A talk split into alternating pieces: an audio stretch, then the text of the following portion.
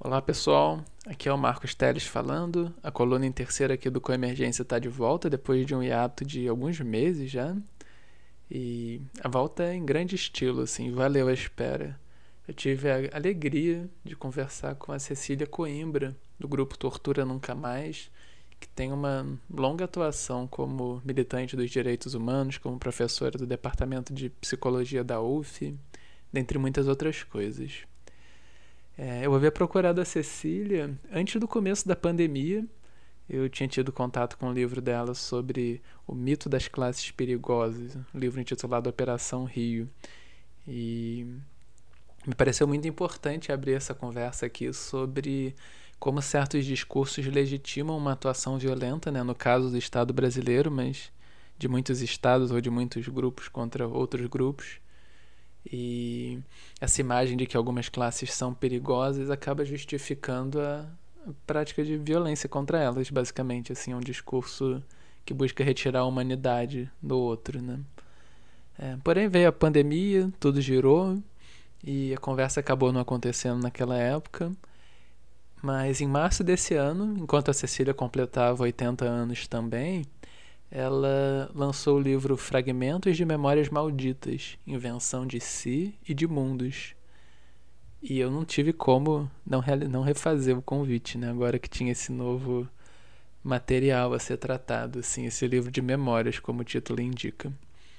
E as memórias da Cecília são muito tocantes, eu sugiro muito a leitura do livro, muito ricas em reflexões também. É, o livro é muito rico em reflexões. E assim como o nosso bate-papo, ele trata desde a juventude da, da Cecília no Partido Comunista Brasileiro, PCB, a sua atuação durante a ditadura, é, a sua prisão e tortura no, no DOI-COD em 1970, mas também a atuação dela no grupo Tortura Nunca Mais e todo o conjunto de reflexões que ela desenvolveu desde então. Esse conjunto me parece ecoar assim, o nome do grupo, Tortura Nunca Mais seja ela, enfim, quando ela trata da violência durante a ditadura, seja também quando ela trata de outras formas de violência tão presentes na sociedade brasileira, né? E elas sempre, pelo menos para mim, assim, ela tem, ela, elas sempre têm esse ar de uma rejeição a qualquer forma de autoritarismo, não só aos fascismos, mas aos microfascismos que perpassam tanto a política quanto o cotidiano. E obviamente, elas são particularmente bem-vindas nos tempos de hoje. Um agradecimento a Carol Pitzer, a nossa querida amiga dramaturga, que deu um jeito de nos colocar em contato. É...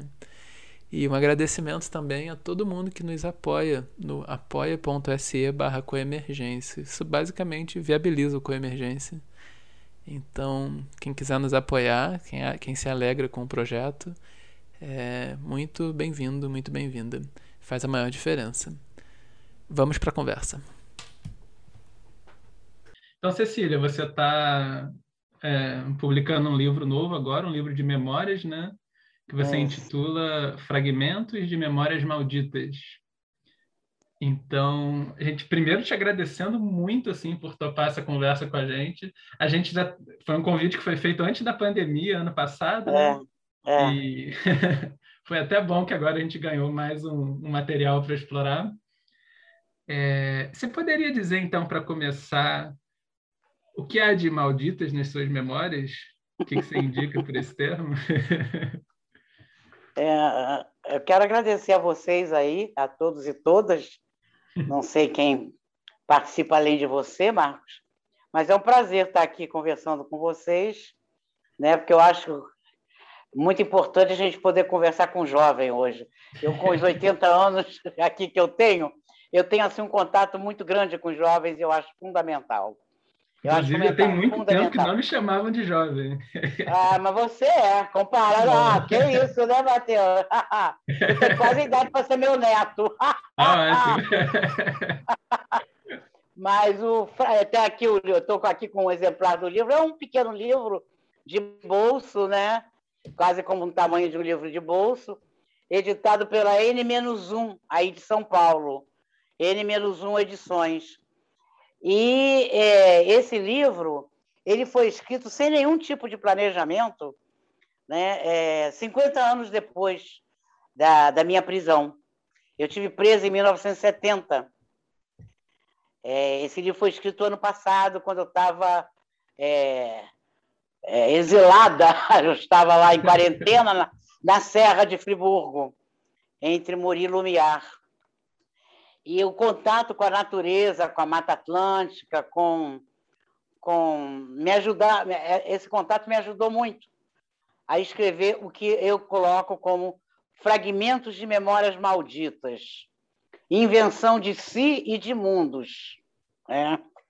O que eu quero, o que é, é, o, que, o que você me pergunta, o que, que você quer dizer com essas malditas, memórias malditas? Malditas para o sistema, malditas para o status quo, malditas para o Estado capitalista, malditas para qualquer tipo de repressão, qualquer tipo de censura. Né? E eu acho que esse momento que a gente vive, ele foi assim, me, além da minha, da minha permanência em contato com a natureza, mas esse momento me me empurrou para que justamente eu pudesse falar um pouco do que foram aqueles anos de horror, do que foi considerado como maldito e ainda hoje é, né?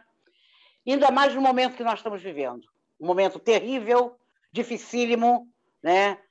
É, inclusive para a minha geração, porque sobrou da minha geração. Né?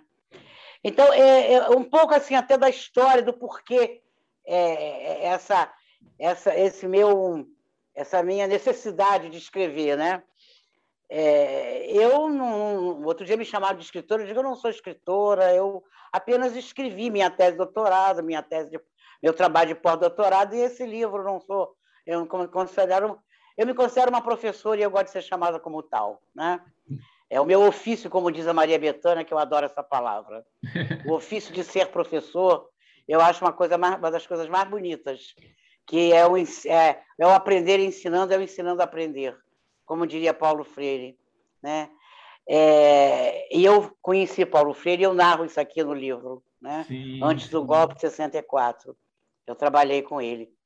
É, o que que eu, por que, que eu, eu, eu já tinha escrito é, um depoimento contando que foi o horror da minha hum. prisão, é, dos, dois, dos três dias que eu fiquei presa no DOPS, sendo interrogada ininterruptamente, e dos dois meses e meio que eu fiquei totalmente é, incomunicável no DOICOD. Bom, então, é, veja bem, é, por que eu me proponho a pensar sobre. É, é, eu já tinha escrito sobre essas, essa, esse horror, né? Nos meus depoimentos que eu fiz para a Comissão Nacional da Verdade e para a Comissão Estadual da Verdade aqui no Rio, em 2014. E é, é, é, esses meus depoimentos acabaram se tornando públicos, porque se colocou tudo a público, que eu acho que hoje em dia não estão mais, não, nem sei, até é bom verificar. É, muitos ex-alunos meus, que são professores hoje, é, passaram a ler para os seus alunos né, o meu depoimento, e eu não sabia disso. De vez em quando eu hum. tomava conhecimento. Né? É, no dia 7 de setembro de 2020, eu estava lá na Serra, quando foi lançado pela Globoplay, não estou fazendo nenhuma campanha aqui, mas é, uma, é um documentário importante, é, do Narciso em Férias, que é um documentário do Caetano Veloso que me, emociona, me emocionou muito é, sobre a prisão dele. E foi assim, para mim foi muito sintomático. 7 de setembro era um, um dia que eu estava presa, onde inclusive eu tinha feito, conseguido fazer contato com o meu companheiro que estava preso numa solitária. Eu estava no andar de cima, lá no Doicode já, e conseguimos trocar bilhetes entre nós. Então foi um dia marcante na minha vida, porque foi a primeira vez que eu consigo fazer contato com meu companheiro que estava preso, né? E que a gente conseguiu trocar algumas informações, né? Em termos de, de, de, de, de informações de segurança. É, e, e, esse momento, quando o Caetano, nesse momento, nesse dia 7 de setembro, que eu vejo esse documentário do Caetano, tem um momento que ele se emociona, e é um momento muito forte, onde ele fala é, de um guarda, de um cabo, que permitiu, que abriu a cela dele, as grades, para que ele pudesse abraçar a mulher dele, na época, a Dedé Gadelha. E ele fica muito emocionado, porque ele diz esse, esse cabo depois foi preso. E aí eu me lembrei, eu tive uma, emoção muito grande naquele momento, que eu me lembrei que aconteceu isso comigo. É uma noite lá no Doicode, um cabo também, pondo em risco a vida dele, porque uhum. ele recebeu um treinamento assim, que era, era lavagem cerebral, nós éramos terroristas, comunistas e éramos perigosíssimos, né? Inclusive, um parêntese, eu quando consegui fazer contato com a minha família, é, um mês e meio depois, eu fiquei totalmente. Eles desapareciam. Era o momento em que eles desapareciam com as pessoas, né? porque não tinha uhum. nada oficializado da minha prisão. Né? Então, eu oficializei minha prisão, eu assinei meu pedido de prisão preventiva na cela, né? depois de já ter sido torturada pra caramba. E foi nesse, a partir daí que eu faço, que a minha família tem, é permitida fazer contato comigo. Né? E é, é, é, nesse dia que eu vejo eu, esse documentário, eu digo, puxa, é, isso aconteceu comigo. É, um, um cara de madrugada, um cabo abriu a minha cela e permitiu que eu e a minha a companheira que estava comigo, a Dulce Pandolfi, que foi minha, que hoje ainda é viva, mas grande historiadora, a Dulce fosse na cela do companheiro dela e eles me deixaram entrar na cela do meu companheiro do, do José Novaes, com quem eu era casada na época. E é, foi assim de uma emoção muito grande, e aquilo ali. E aí eu comecei a me lembrar de coisas que eu nunca tinha escrito. Eu tinha falado sobre o horror, mas eu queria falar sobre a vida. Até pelo momento que a gente estava vivendo, que a gente está vivendo, e pelo contato que eu estava tendo com a natureza, com o vigor da natureza da Mata Atlântica, sabe? É, e aí eu conversando com um ex-aluno meu, que hoje é professor da UF, o Danish Mizoguchi, que é um, um grande fã do, do Caetano Veloso, está até lançando um livro sobre ele agora. Uhum. É, ele é um dos alunos, ex-alunos, que trabalha dando o meu depoimento para os alunos lerem. Aí ele, a gente conversando por, por, por, por telefone, né? eu falei, pô, Danish, eu fiquei muito emocionada porque tem coisas que eu nunca contei. Eu nunca falei sobre as pessoas que burlavam, sobre os soldados que, apesar de estarem correndo risco de vida, né, eles nos ajudavam. Esses nomes nós não, não nos lembramos mais deles, infelizmente. Quantos passavam de madrugada bilhetinhos, se expondo, sabe, entre nós, vários companheiros, sabe? Então eu falei, cara, eu, queria, eu preciso falar da vida, Aí ele falou: Pô, Cecília, fala sobre isso. Eu digo, Danish, eu não tenho mais corpo. Eu não tenho mais corpo para isso.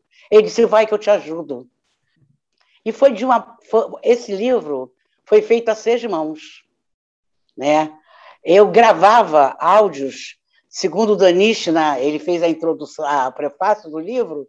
Segundo ele, foram mais de 500 áudios. Nossa. Foi de setembro até dezembro exatos os 50 anos, depois é que eu me dei conta. Gente, eu comecei a escrever 50 anos depois do acontecido. E foi o, o documentário do Caetano Veloso mostrando aquela, aquela, aquele ato de bravura daquele cabo. É uma coisa mínima você abrir uma cela, mas para gente que está preso, aquilo é muita coisa. Você poder abraçar, sabe, o teu ente querido, sabe? Você é, relata são... algo, algo semelhante na noite do golpe, aliás, no dia seguinte ao golpe, né? Quando você e outros estudantes é, é. ficaram. É, ficaram é. E aí eu, eu, eu falo de coisas. Assim. É, é, aí eu começo a contar, aí eu começo. Ele diz, eu te ajudo. Aí eu comecei, eu digo, então vamos começar falando da minha geração. Como é que foi a minha entrada na faculdade? Que eu fui fazer o curso de História, depois é que eu fui fazer Psicologia, né? Mas como é que foi a minha entrada para o Partido Comunista Brasileiro, para o PCB? Né? Como é que foi eu ter vivido o golpe? Eu era estudante na época do golpe. Como é que foi viver o golpe, viver o AI-5? E aí eu, falei assim, Dani, será que as pessoas têm interesse nisso? Ele Cecília, a juventude tem maior interesse nisso, Cecília. Então, eu gravava para ele as, os áudios, eu já tinha alguma coisa escrita. Eu tinha feito uma tese de doutorado chamado Guardiãs da Ordem, uma viagem pelas práticas psi no Brasil do milagre, onde eu pego como é que a psicologia vai andando de mãos dadas a psicologia oficial, vai andando de mãos dadas com a ditadura. Eu vou mostrando como nós, psicólogos, os psis da vida, uma certa psicanálise, serviu ao sistema, serviu à repressão. Né? Isso já tinha feito. Eu digo, então vamos a, a ele dizer, pega o teu depoimento e vamos juntando coisas que você já tem escrito. E, e a partir daí as lembranças foram brotando. As coisas foram brotando. E aí eu começo a falar de uma geração, né? Eu sempre começo com pequenos poeminhas. Você leu o uhum. livro? Você está falando do livro, li. você leu, né? Eu leu, li, né? claro. Eu só eu não vi saber... o documentário do Caetano porque eu não arrumei um amigo com assinatura da Globoplay. Senão pois eu também, também, não tenho. Eu, Mas... vi, eu vi pirateando lá, lá no ah, sítio. Você... Eu pirateei.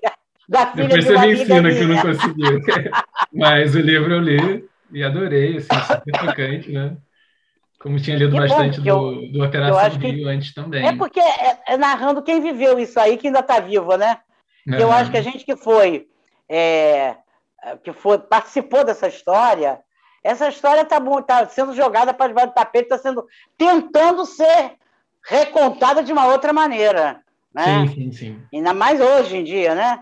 É, com, com, esse, com esse com o fascismo que está graçando e cada vez está avassaladoramente né? É, tomando conta de todos os nossos uh, corações e mentes, digamos assim. Sim. Então, eu começo falando de uma geração. O que, que foi aquele momento do início dos anos 60 que a gente achava que podia mudar o mundo. É o grande sonho, a nossa grande utopia, né? É, de, da, do igualitarismo, da fraternidade, né? É, e, nós, e óbvio que nós líamos muitas obras é, marxistas, né? Aquele era um uhum. momento que fervilhava. Eu vou falando de todo esse, esse fervilhar em termos de cultura, falando dos, CP, dos, dos, dos CPCs da UNE, né? Do, do, dos centros populares de cultura, é, falando do papel da Uni naquele momento, né? falando da luta do estudantil, que a gente até hoje luta para isso, a participação de um terço dos alunos nos órgãos é, colegiados das, das universidades, né? a participação efetiva de aluno, que não havia nenhuma.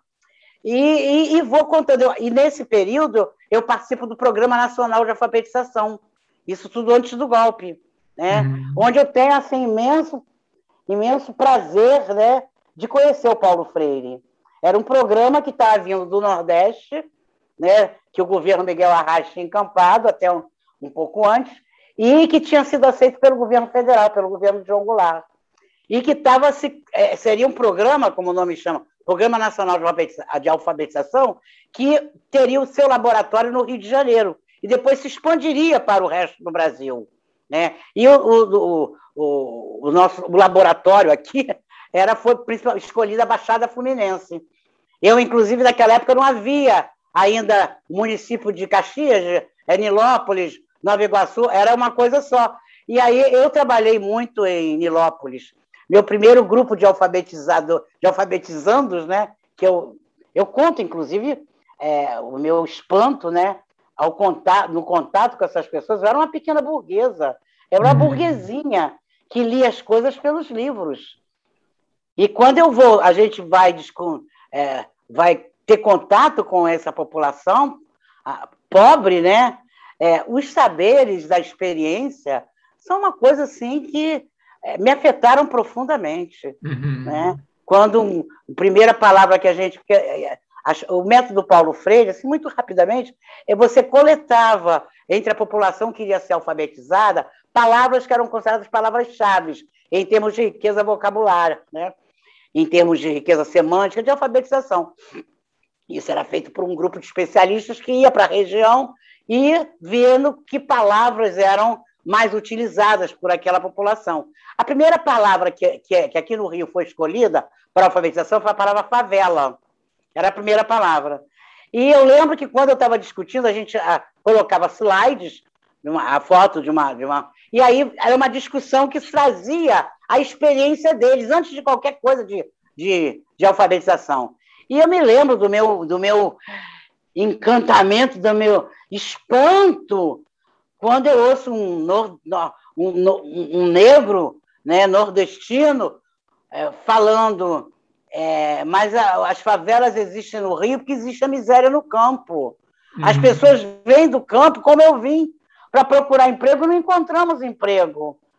E aí a gente vai viver, vai se criam essas favelas.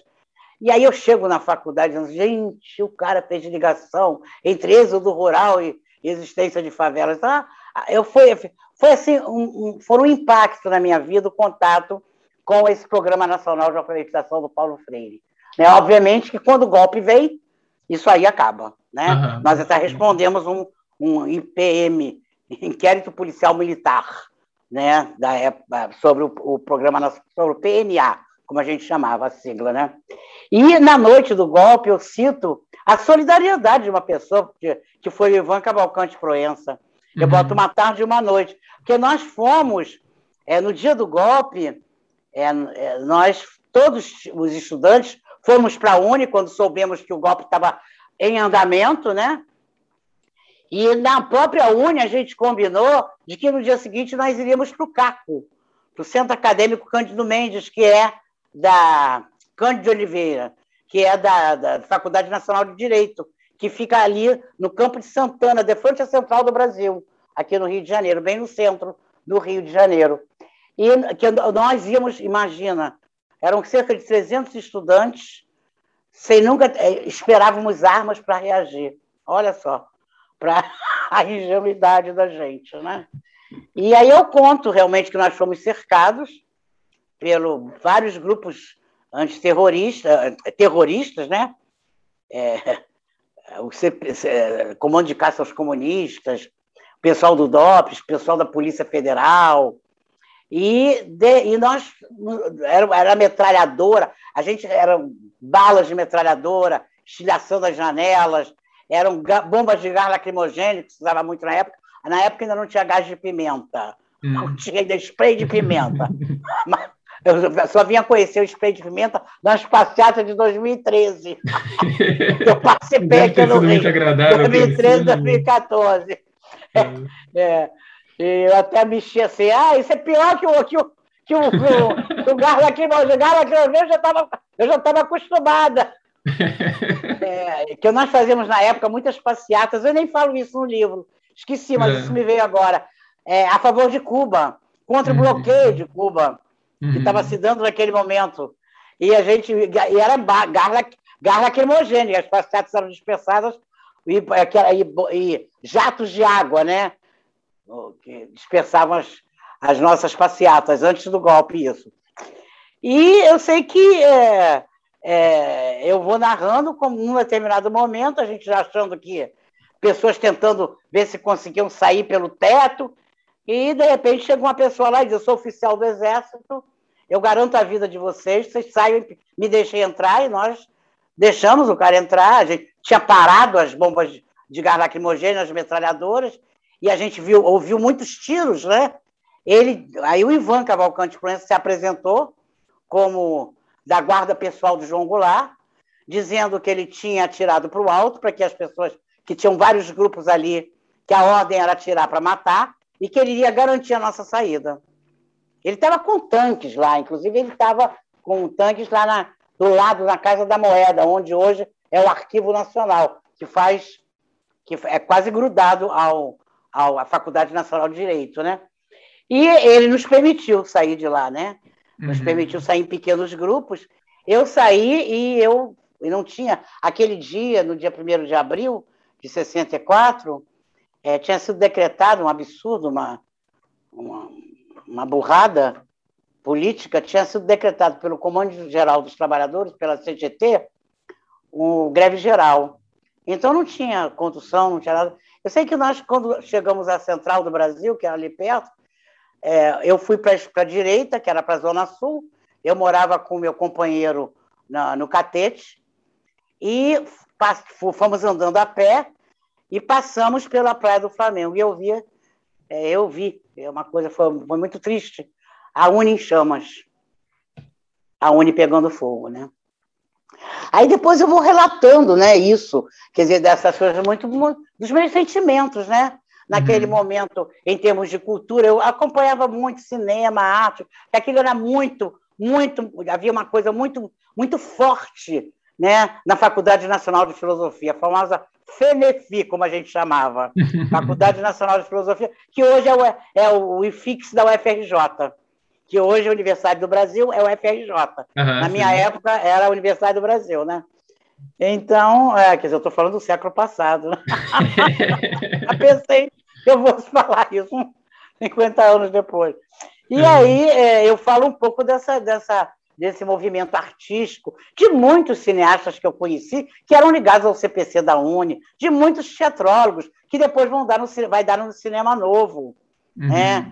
É, e aí eu falo um pouco da geração Paysandu. Eu digo que, apesar do golpe, até 68, nós ainda respirávamos um pouco, né? porque a censura ainda não era tão forte assim, mas tudo em circuito fechado, em circuito de espetáculos. Né? E o Paysandu passa, a, o cinema Paysandu na, na, praia do, na, na rua Paysandu, no Flamengo, é, perto da praia do Flamengo, né? ele passa a ser um centro né, é, de, de, de, de, de pessoas, é, de estudantes, intelectuais, pessoas contrárias ao golpe, né? E, e discutimos muito aqueles filmes de arte, né? Toda a questão do cinema francês ali naquele momento, é, Truffaut, Jean-Luc Godard, né? Com uma influência muito grande do maio de 68 francês, né? E é, é, eu falo um pouco sobre isso, né? É, o livro expressa super bem essa efervescência. É, assim, eu vivi isso muito intensamente. Todas. Agora que a gente chega assim de 68 em diante, que tem os episódios todos das violências cometidas pelo Estado, eu te perguntaria no processo da escrita e ao longo da sua trajetória, assim, quando você foi atuando como professor, escrevendo, falando em público, é, quais maneiras são, digamos, para você, assim, que fez sentido falar sobre esses episódios e falar sobre a violência, trazer isso à tona. E eu imagino que haja momentos em que deva, deva ser difícil trazer isso para a palavra. imagino que tenha momentos em que seja você sinta como algo benéfico, assim. E já que a gente está falando da fala, assim, também qual seria a maneira ideal de ouvir, de escutar e de tentar entender esses, essas experiências? Eu acho que não tem nem maneira ideal de contar, nem maneira ideal de escutar. Você já, é uma, já me quebrou um pressuposto muito bom, já. Sabe? Porque não tem receita. Não hum. existe receita para nada nesse mundo. É do encontro. É do encontro que a coisa se dá. É no encontro que as coisas se dão. Né? Nós já somos uma multidão. Então, encontrando com outras multidões. Né? Porque sempre é no encontro que as coisas se dão. Então, eu, a primeira vez, eu sempre falei muito sobre isso, porque eu não conseguia, eu me senti engasgada. Eu nunca consegui silenciar. Eles nunca conseguiram me silenciar. E não é, não era uma coisa racionalizada, é, era uma coisa de, de sentir, né? É, de, eu, tanto que eu fiquei proibida, quando eu fui liberada, eu fiquei proibida de dar aula durante o ano. Né? Eu assinava eu respondia a um processo administrativo, porque eu era professora de história no Estado né, e no município, que na época era o Estado da Guanabara, não havia município, era só Estado da Guanabara. Depois se formou o Estado do Rio e município do Rio de Janeiro. Mas naquela época eu era professora e, e da, do Estado do Rio de Janeiro e assinava meu ponto no núcleo dos presos. Eu narro isso, inclusive, no livro, quando eu falo da minha saída, e lá eu falava. Quando dizia assim, uma professora, uma professora assinando ponto aqui, o que houve? Eu digo, eu fui presa. Eu fui presa por esse regime que está aí, que tortura, desaparece com as pessoas. As mulheres da, da secretaria, imagina, a secretaria é, de administração do estado do Rio de Janeiro, aquelas funcionárias que muitas nem sabiam o que estava acontecendo. E eu, sabe, eu falava. Eu digo, eu fui torturada porque eu tenho posição diferente nesse governo, tem gente sendo torturada, tem gente morrendo, eu vi gente morrendo, é, e, e, eu não conseguia calar, calar a uhum. boca. Né? Agora, oficialmente, quando é que eu torno isso público? Óbvio que eu fui fazer terapia, eu depois fico grávida, dois anos depois, que é a afirmação da vida, eu até digo isso no meu final. O meu segundo filho nasce né, como após a minha prisão. E a gente era muito comum isso nas mulheres. As mulheres, é. quando saíam da prisão, ficavam grávidas. Era, é, inconscientemente era uma afirmação da vida que a gente fazia, né? É, e durante a minha gravidez, as coisas voltaram, eu fui fazer terapia. Eu já tinha um filho de três anos e meio, né? E é, eu torno isso público em 85, quando pela primeira vez o grupo Tortura Nunca Mais do Rio de Janeiro, que eu fui uma das fundadoras, eu falei nesse público, contando detalhes, né, para uma televisão que eu nem me lembro mais que canal era, e com muita emoção. Eu chorava muito, muito, chorava muito, né? Mas eu dizendo, eu falo isso porque eu tenho filhos. Eu, meus filhos já eram adolescentes nessa época, começando a adolescência, e, e é, é, isso é fundamental para que a gente que viveu isso, a gente não pode entrar no silêncio, a gente não pode ser conivente com o esquecimento, com a produção do uhum. esquecimento. E a partir daí, obviamente, que a cada momento que eu falo, óbvio que a gente revive essa dor. Uhum. Eu lembro que quando eu relembrar, eu, lá, no, lá no sítio que eu estava, lá, na, lá em Friburgo, é, à medida que as, as, lembranças borbulhavam, eu tinha crise de choro. O Daniche fala isso, quantos áudios eu eu, eu parava e ele, ele é interessante, ele, ele é psicólogo né, também, foi meu aluno. Achei muito interessante, até contei isso para meu homeopata. Ele fez uma sacação muito interessante. Quando eu falava da tortura, e aí eu falava pouco, porque já tinha isso escrito no meu depoimento para a Comissão Nacional da Verdade e Estadual, aqui do Rio, é, eu falava de uma voz firme, com uma voz firme, ele falando isso. Eu não uhum. percebia, né?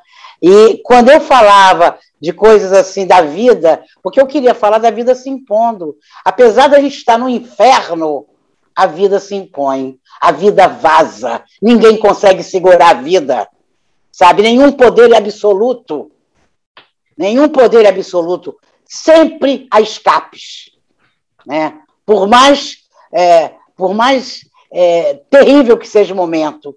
E aí, mesmo naquele inferno que era o doicode, eu quero mostrar que aquela solidariedade entre as presas, né, entre os companheiros presos, os companheiros e companheiras, mas nós ficávamos separadas numa sala só de mulheres. Primeiro eu fiquei isolada, depois eu fiquei com outras companheiras. E os soldadinhos, sabe, que eram treinados para que a gente fosse vista como como como terrorista, como não não, não humano, né? Eu, eu até uma coisa que eu. Quando eu consegui fazer contato com a minha família, foi isso que eu esqueci de contar, eu consegui receber a foto do meu filho, uhum. que tinha três anos. E ele, ele é, eu botei lá presa na parede, é, é, um soldadinho me deu uma fita durex, eu botei presa lá. E aí, uma vez, um deles, eu sou, um desses soldadinhos entrou na tela, olhou falou: Quem é? Aí eu falei: É meu filho. E ele, muito ingenuamente, não era ele falou: comunista tem filho? Muito espantado. Ou uhum. seja, esses meninos, eu, eles, a gente chamava, chamava de Catarina. Eles vinham do interior de Santa Catarina, do interior do Paraná, do interior do Rio Grande do Sul, para servir o exército aqui no Rio. Eram pessoas do campo, que eram, recebiam maior lavagem cerebral. Era um treinamento, como se faz nos BOPs da vida, onde você é uhum. torturado também, né? para sentir o que você vai ter que fazer com o chamado inimigo, né? e nós éramos os inimigos internos, como hoje a pobreza é e sempre foi. Né? A pobreza, os negros, os, os povos indígenas.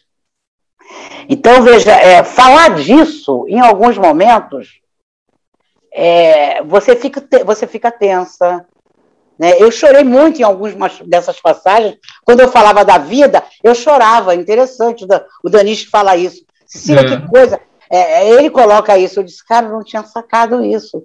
E se você está se comovendo com a vida, eu disse, que bom. Eu quero me comover com a vida mesmo. É. E não, com, com, e não com, com, com o inferno, não com a morte. Né? Então, não existe assim é, uma resposta para a tua pergunta. É, é difícil? É é muito difícil. Mas, ao mesmo tempo, veja bem, é gratificante para a gente. Uhum. De pegar jovens e de poder mostrar né, que isso aconteceu. Tem gente viva para falar disso. Né? E esses caras teimam hoje em dizer que isso não aconteceu, que isso é invenção da gente, que a gente exagera, que não teve tortura, que não teve desaparecimento, Eu sou testemunha de duas pessoas que foram torturadas quase até a morte. Hoje, o, um deles é desaparecido, até hoje. Eu, quando saí de lá, procurei alguns contatos para poder falar. Jorge Leal Gonçalves é um companheiro da Ação Popular Marxista-Leninista, ligada à AP, Ação Popular, ligada à Igreja, a PML, né? e o Eduardo Leite, o Bacuri, né? que foi é, torturadíssimo. Né? O corpo dele foi entregue à família, mas é, eu sou testemunha de que ele não conseguia mais andar quando estava lá no doicode. E, posteriormente, a morte dele é dada como se ele tivesse sido morto ao reagir à prisão. Hum. Eu já estava liber, liberada nessa época, que foi em janeiro de 1971. Ele era uma das pessoas para sair no sequestro do embaixador suíço, que aconteceu em dezembro de 70. De 70. Para dar um contexto para quem não for familiarizado com isso que você está falando dos, dos, sequestros e tal, e você diz que ele foi para sair, você poderia explicar o que é isso? É, obrigada, meu amigo, porque é, a gente, como acha que isso aí todo mundo sabe, é muito bom perguntar. É, o que, que, foram os sequestros? Né? Os sequestros foi uma ideia é, existiam quatro sequestros. Foi uma ideia de que surgiu da, do pessoal do MR8, depois outras organizações apoiaram, para retirar os companheiros que estavam sendo violentamente torturados. Então, o primeiro sequestro, eles nem esperavam isso. A militância também, os companheiros de organização nem esperavam isso, porque é, eles pediram 15 no embaixador norte-americano. Eles poderiam ter pedido sem que dar, seria dado, porque o, o, regime foi pego de surpresa. Né? Então, foi nessa leva, primeira, que saíram algumas pessoas, principalmente lideranças estudantis e lideranças é, já de idade. O Gregório Bezerra, que já tinha quase 80 anos, ele saiu nessa, que era uma liderança do Partido Comunista Brasileiro, do PCB, ele saiu nessa primeira leva. E tem muita gente que faz críticas ao sequestro, e eu defendo. Eu defendo os sequestros, porque é, não é que eu defendo, é que eu mostro a importância deles. Porque você sequestrava os embaixadores, mas você não utilizava a tortura, eles ficavam em prisão. Eles, e a maioria dos, dos embaixadores elogia o tratamento que tiveram por esses jovens revolucionários. Uhum que muitos sabiam o alemão, o, o inglês, né? E eles se comunicavam com eles e conversavam. E esses, muitos desses embaixadores, eles ignoravam em parte, em parte, né? O horror que estava acontecendo nos porões da ditadura. Uhum. Né? E, e, e, e, nenhum deles, quer dizer, o embaixador norte-americano levou uma coronhada, né? Que ele estava até com esparadrapo quando saiu, uma coisa. É, agora, é, nunca houve nenhum tipo de retaliação, né? E, e muitos companheiros foram, foram mais de 130 companheiros que foram libertados nesses quatro sequestros, né?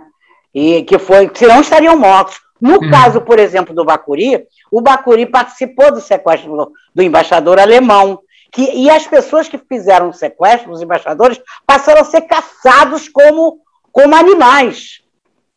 Em todo, muitos morreram, né? muitos foram presos, torturados e morreram, né? e é, outros conseguiram sair do país, mas muito poucos, a maioria morreu. Né? E é, é, nesse último sequestro, que foi do suíço, é, que a repressão já estava é, dona, já estava, tinha, já estava com informações, eles pediram 70 e muitos não foram, eles, eles foram cortados. Uhum. E aí foi uma negociação que durou mais de um mês. Foi um negócio assim, sabe, que começou em dezembro e terminou em, em janeiro. Dezembro de 70 terminou em janeiro de, de 71. E o Bacuri, o Eduardo Leite, que era da Ação Libertadora Nacional, da LN, o Bacuri, ele estava na lista para sair, porque o Bacuri estava violentamente sendo torturado. Eu vi o Bacuri, como uhum. eu te uhum. falei, como eu falei antes, ele não andava mais de tanta uhum. tortura. Ele era carregado. Né? Eu estava saindo de uma sessão de interrogatório, ele estava entrando, ele já não andava. Uhum. Tanto que eu fiquei indignada quando eu soube que a versão oficial da repressão. Quando eu leio nos jornais, é terrorista morto ao reagir à prisão. O cara nem andar podia. Então, quando o nome dele aparece. Uma camada adicional ah, de violência na memória, assim, né? Que, que eles também produziram, né? Isso. Frequentemente. Aí, né? É, sem dúvida. E aí, quando ele aparece na lista, ele é morto. Imediatamente ele é morto. Uhum. Né? E mostram para ele a notícia que vai sair no jornal. Isso depois a gente fica sabendo por companheiros que estavam próximos, em celas próximas. Mostram para ele a notícia que ia sair, morto ao reagir à prisão. Né? Então, veja, esses sequestros é, foi um ato de violência? Sem dúvida que foi. Mas uma violência que se tornava necessária naquele momento em que companheiros estavam sendo trucidados. Uhum. A palavra é essa, trucidados. Uhum. Eu passei por ali, vi. Uhum. Eu não só vivi, mas como eu vi. Né? A forma de tratamento que nós tínhamos. Né? E de pessoas que eles achavam que eram importantes, né? ou que eram lideranças, eram, né? essas pessoas eram torturadíssimas, torturadíssimas. Uhum. Óbvio que a gente não pode, não pode ver quem foi mais torturado, quem foi menos, isso é bobagem, porque isso não se mede. Uhum. Tanto que eu também não gosto de fazer, porque o Caetano, uma vez, no Narciso em Férias, eu até mandei um recado para ele, por um, diga a ele que ele nunca faz, fale mais isso. Eu não fui torturado, ele foi torturado, eu só sofri tortura psicológica. Isso é tortura também. A uhum. gente não pode separar tortura física de tortura psicológica. Uhum. Não pode, isso aí não existe. Né? Eu, por exemplo, fiquei durante mais de um mês e meio, somente quando a minha mãe fez contato comigo, com meus, minha família, eu fiquei achando que o meu filho tivesse, de três, de três anos tivesse sido entregue ao juizado de menores, na época. Uhum. Achei, acreditei nisso. E foi um horror para mim isso. Uhum, imagino. É. É, depois, enfim, você entrou para a faculdade de psicologia, virou professor e tudo mais, né? E tem é. esse seu livro interessantíssimo sobre a construção dessa imagem das classes perigosas. Uma... Ah, é o segundo livro, é. A minha, é, meu trabalho né? de pós-doutorado, uhum. que eu uhum. fiz em ciência política na USP. Então, me parece é... ter uma continuidade, assim, nas tuas...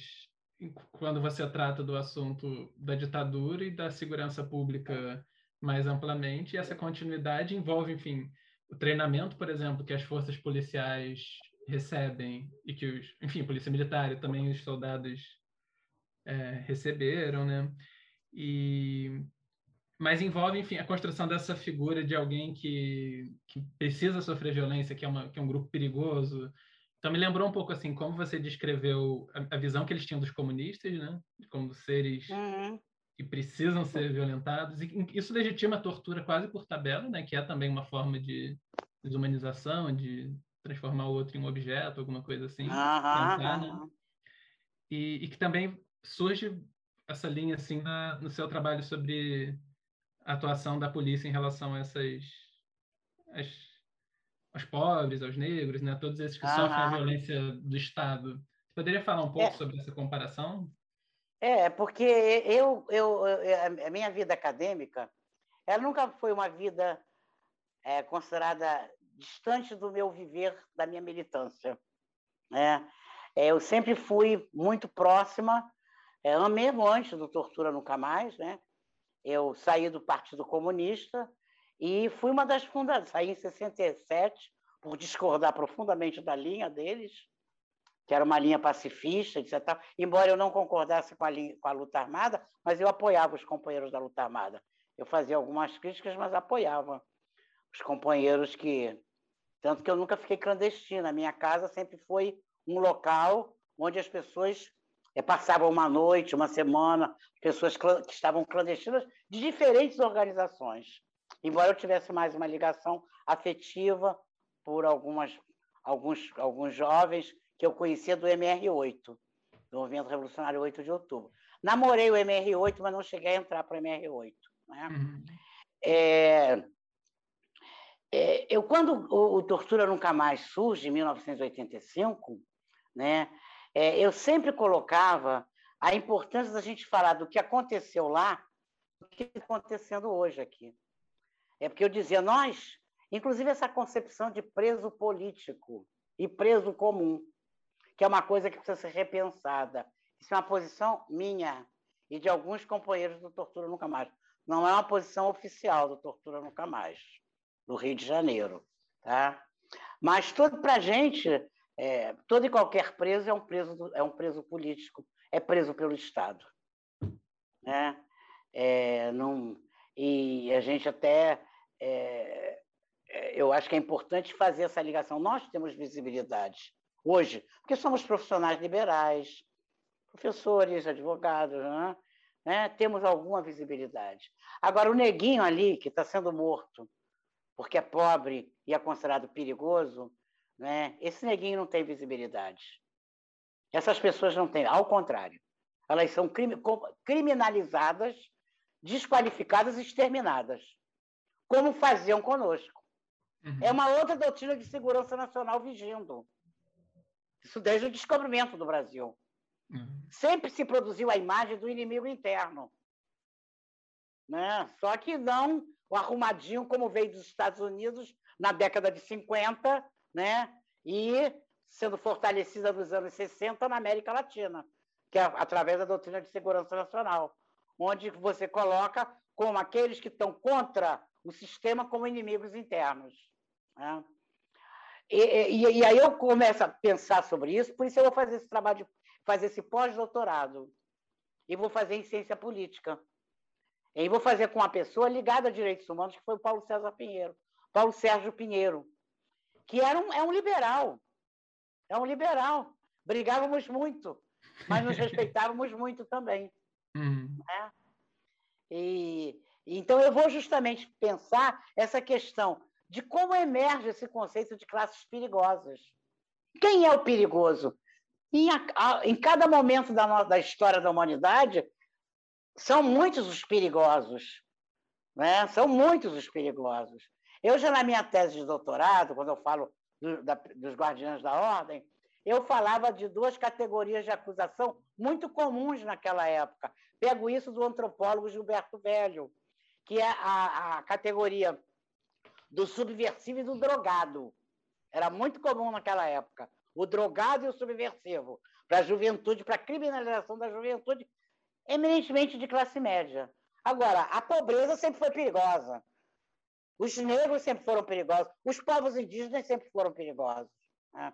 Então, o meu intuito, quando for para a USP fazer esse trabalho de pós-doutorado, é muito no sentido de tentar respaldar teoricamente, a minha militância, a militância que eu tinha no Grupo Tortura, a que eu tenho no Grupo Tortura Nunca Mais, levando mais informações para os companheiros, né, que tinham um tanto quanto, somente alguns familiares mais velhos, que tinham essa visão de que o preso comum é bandido. Como diziam que nós éramos bandidos. Uhum. Né? Então, eu vou tentar pensar historicamente né, como é que essa, essa categoria né, é, vai sendo produzida? As chamadas classes perigosas. Né? E aí eu pego um acontecimento ocorrido aqui no Rio de Janeiro, em, em, em 94, que é a chamada Operação Rio, onde agora já se tornou comum com a Guarda Nacional. A Guarda Nacional foi criada em função disso. A experiência que se fez aqui no Rio da luta contra a droga, contra o narcotráfico, contra a, a, o crime organizado, que são invenções, são invenções dos serviços de informação e segurança e que a grande mídia dá passagem e fortalece. Uhum. Né? Então, eu fui tentar mostrar como a nossa luta daqueles que fizeram oposição ao regime militar, civil-militar,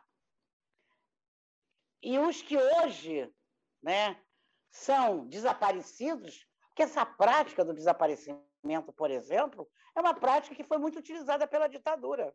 Uhum. E que hoje a gente tem um número altíssimo de desaparecidos muito maior do que o período da ditadura. Né? Então, há certas heranças. Os serviços de informação e segurança sequer foram, foram, foram extintos, ao contrário, foram maquiados. Os, os, algumas, algumas, algumas práticas.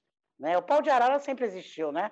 desde a época da, da escravidão, e foi exportado, inclusive, para ditaduras da América Latina. Né? O Brasil exportou know-how de tortura uhum. para as ditaduras latino-americanas. E é, é, é, é essa, é, é, isso aí é, porque a gente tem muito preconceito. Preconceito, sabe, essas forças que estão aí no mundo, eu estava falando antes com você sobre a questão do budismo, que eu sei quase nada do budismo, mas eu acho uma coisa muito bonita, porque ele trabalha com o mundo das forças, com o mundo da energia, né? E esses, pensa, esses pensadores que a gente trabalha, que é o Michel Foucault, o Gilles Deleuze, Félix Guattari, se baseando em, em Spinoza, em Nietzsche, eles apontam muito isso, né? para a questão do mundo, do mundo das forças, da energia. Né? E isso não chega ao Ocidente, isso é praticamente impedido. Né? O Ocidente tem uma tradição de Platão, é um mundo das ideias. Um dia a gente chega lá, a justiça, a beleza, né? é um mundo ideal, um dia se chega lá. Né? Ou, ou então a questão da influência do cristianismo instituído, que é a questão da falta, da culpa, do medo. Né? Então, isso é uma produção histórica, esses sentimentos que nós temos, que é muito diferente do, do, do, do, do de uma cultura oriental. Né? Uma coisa que me interessa muito nesses estudos como o seu é exatamente assim, como que uma, uma mente que a princípio é livre, ela se tranca quando ela começa a operar por certos referenciais que induzem, por exemplo, a ideia de que o outro pode ser descartado, de que tem essa, essa ideia, por exemplo, de que nós estamos em uma guerra. A partir do momento em que a gente se fixa nesse referencial, começa a parecer viável, precisa arrancar informações a qualquer custo. Então, esse tipo de, de discurso ele legitima práticas violentas, né? Então, isso me parece é, ser um eu... fio comum assim, nos seus Sem dúvida. Trabalhos. Isso está na, tá na nossa história, era sobre isso que a gente estava falando. Uhum. É, a coisa que, como isso, é uma produção histórica de, de certos, em certos momentos da história, não só do Brasil, da história da humanidade, como foram construídos segmentos perigosos. Isso. Como foram sendo construídos aqueles que foram fora da norma, aqueles que não se adequam a determinados. A diferença, como dizem os nossos pensadores, a diferença é perigosa. Uhum. Então, a gente tem que homogeneizar tudo. Então, foi justamente tentando pensar nessa questão da violência hoje, desses meios, esses centros de informação e segurança estarem apenas, não foram extintos, ao contrário, foram maquiados e com a informática, com esse avanço né, da informática, todos nós estamos controlados hoje em dia, sabemos disso, né? É uma sociedade de controle, como, diria, como dizia o Deleuze, né? todos nós somos controlados. E como se produzem é, modos de sentir, viver, estar no mundo, é, que são é, compatíveis com o sistema. Os, meios, os grandes meios de comunicação e muitas outras máquinas é, do Estado, é, estatais ou é, aparelhos do Estado, estão produzindo esses esse modo de pensar, esse modo de sentir, esse modo de, de estar no mundo, dentro do, uhum. do que é dominante, do que interessa. Aqueles que pensam diferente vão ser perseguidos. A diferença é muito perigosa. Né? Uhum. Então, eu justamente estava falando isso, eu vou fazer esse trabalho de pós-doutorado para pensar nessa questão dos ditos perigosos hoje, já que nós fomos os perigosos do passado. Né? Uhum. É pensar que a nossa luta ela continua de uma outra maneira. Quer dizer, pensar lá é pensar aqui também. Né? Por isso é que é importante que as novas gerações, né, que estão sendo produzidas, inclusive com fake news da vida, com ódio, com, com coisa, com, sabe, com dogmatismo, com uhum. espírito de vingança, né? com fundamentalismos, é, que essa juventude possa entender que produção é essa que está sendo feita hoje. O que, que forças são essas que estão, que nos tomam e nos constituem? Uhum. Que energias são essas que estão aí no mundo e ninguém ninguém está imune a isso? Não existe nenhum de nós é puro. Essas forças, essas energias nos, nos atravessam e nos constituem muitas vezes. Nós somos muitas vezes fascistas e temos que estar atentos a isso. Quantas vezes ele diz, ah, tinha que matar mesmo. Uhum. E como principalmente a classe média, ela aplaude em nome da sua segurança. Isso é incutido nela, é isso que eu discuto no, no Operação Rio, sim, né? Sim. quando é, pela primeira vez o Exército ocupa o Rio de Janeiro, a revelia do governo do Estado, né? Era, é, inclusive era o final do governo Brizola, isso. É quem estava governando na época era o Nilo Batista, doutor Nilo Batista, um grande advogado, que foi um grande aliado do Tortura Nunca Mais, né? e, e ainda é hoje. É, então, veja, eu, eu pego esse, esse, esse acontecimento aqui do Rio e faço uma análise de quase um ano antes e depois de como vai sendo produzido na cabeça das pessoas. Eu pego quatro grandes jornais, dois do Rio e dois de São Paulo. Globo e Jornal do Brasil, que ainda existia, em papel. E Estadão e Folha de São Paulo. Para mostrar como é que vai se fazendo, aí eu vou fazendo um estudo dos editoriais, das cartas de leitores, das notícias como elas vão, sobre a questão do Rio de Janeiro, sobre a guerra às drogas. Né? Como você vai produzindo o mito da classe perigosa. E aí, o exército é aplaudido quando vem, quando desfila aqui nas, pra, na, nas, na, na, orla do Rio de Janeiro, com seus tanques. Uhum. Né? Ele é aplaudido, porque vai sendo produzida na população, em todos nós, especialmente na classe média, né? que para nossa segurança, como era produzido naquele período da doutrina de segurança nacional. Para nossa segurança, esses terroristas, esses perigosos precisam ser exterminados. Se não presos, exterminados. Né? Então, a lógica é a mesma. Uhum. São as mesmas práticas, só que mais sofisticadas. Uhum. Né? Uma coisa que ficou também, além da figura do desaparecido, é a, a tal do, do, da morto em tiroteio reagir à prisão, uhum. né? que são os autos de resistência que foram cri muito criados, muito utilizados durante a ditadura, como eu cito o caso do Eduardo Leite Bacuri e muitos outros. Uhum. Né? Os caras eram ou já mortos ou semi-mortos, colocados no meio da rua, né? e se fazia o teatrinho do, do, do reagiu à prisão. Né? O cara ficava cheio de tiro, só que ah, tinham as marcas das, das torturas. Uhum. Nós conseguimos aqui no Rio uma pesquisa eu emiti muitas pesquisas aqui no Rio, pelo Tortura Nunca Mais do Rio de Janeiro. Nós fomos pesquisar, por exemplo, no Instituto Médico Legal, que o doutor Niro Batista abriu para que a gente pesquisasse. E a gente descobriu, em 92, uma vala clandestina no cemitério de Ricardo de Albuquerque, na periferia. 14, pelo menos comprovadamente, entrado pelos livros do, do Instituto Médico Legal, 14 companheiros enterrados como indigentes. Uhum. E eles sabiam que eles estavam enterrando, porque na pesquisa a gente acabou indo para a Santa Casa de Misericórdia também, que tinha os atestados de óbito. E a gente viu muitos atestados de óbito, estava assim, desconhecido. Um desconhecido, uma desconhecida, como se não soubessem o nome. Atrás, escrito assim, é, inimigo da pátria, terrorista. Uhum. Ou seja, eles sabiam que eles estavam enterrando. Uhum. Eles sabiam que eles estavam matando e uhum. enterrando como indigentes. Né? Então, veja, e a, e a sociedade, de um modo geral, aplaudia ou se omitia por medo. Eu a produção do medo foi muito grande, como é hoje. Como é hoje. Você pode falar sobre esse aspecto do medo?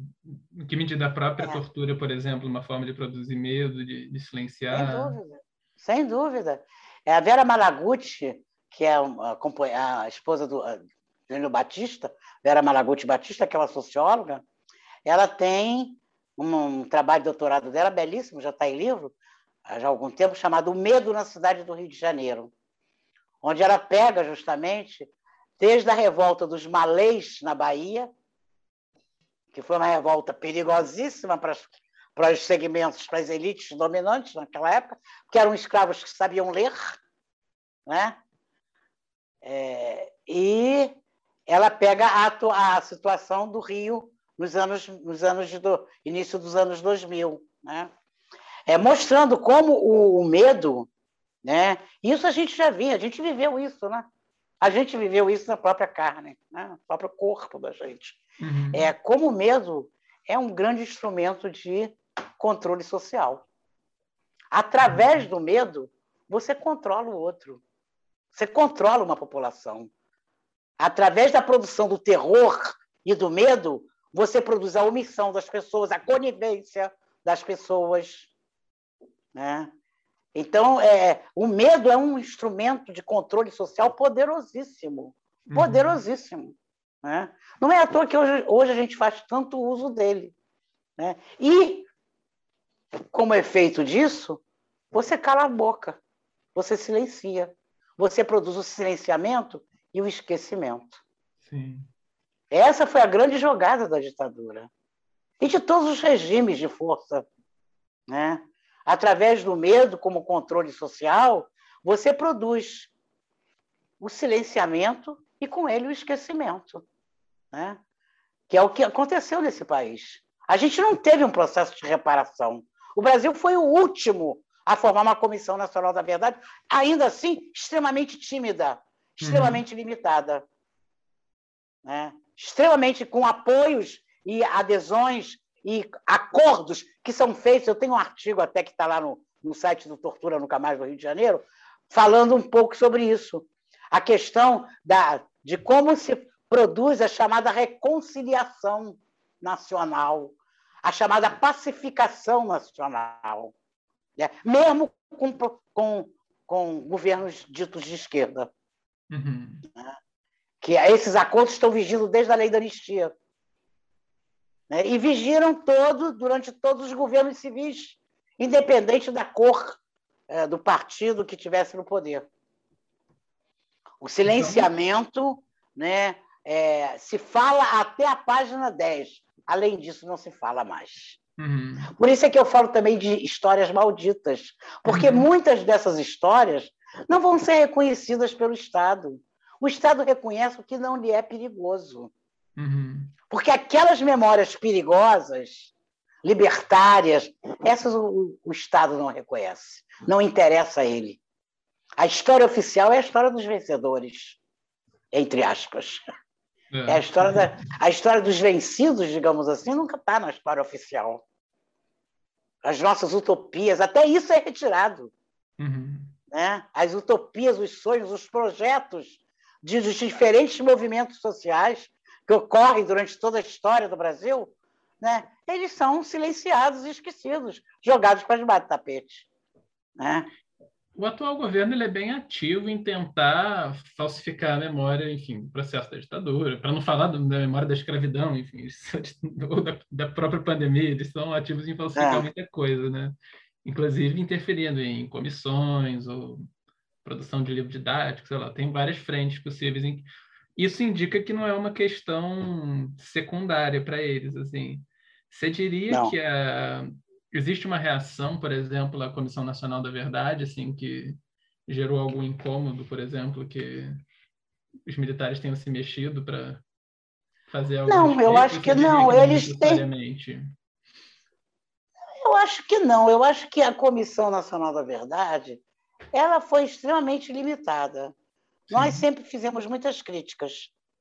Ela, certas coisas não entraram. Por exemplo, a questão dos povos indígenas, que é uma questão.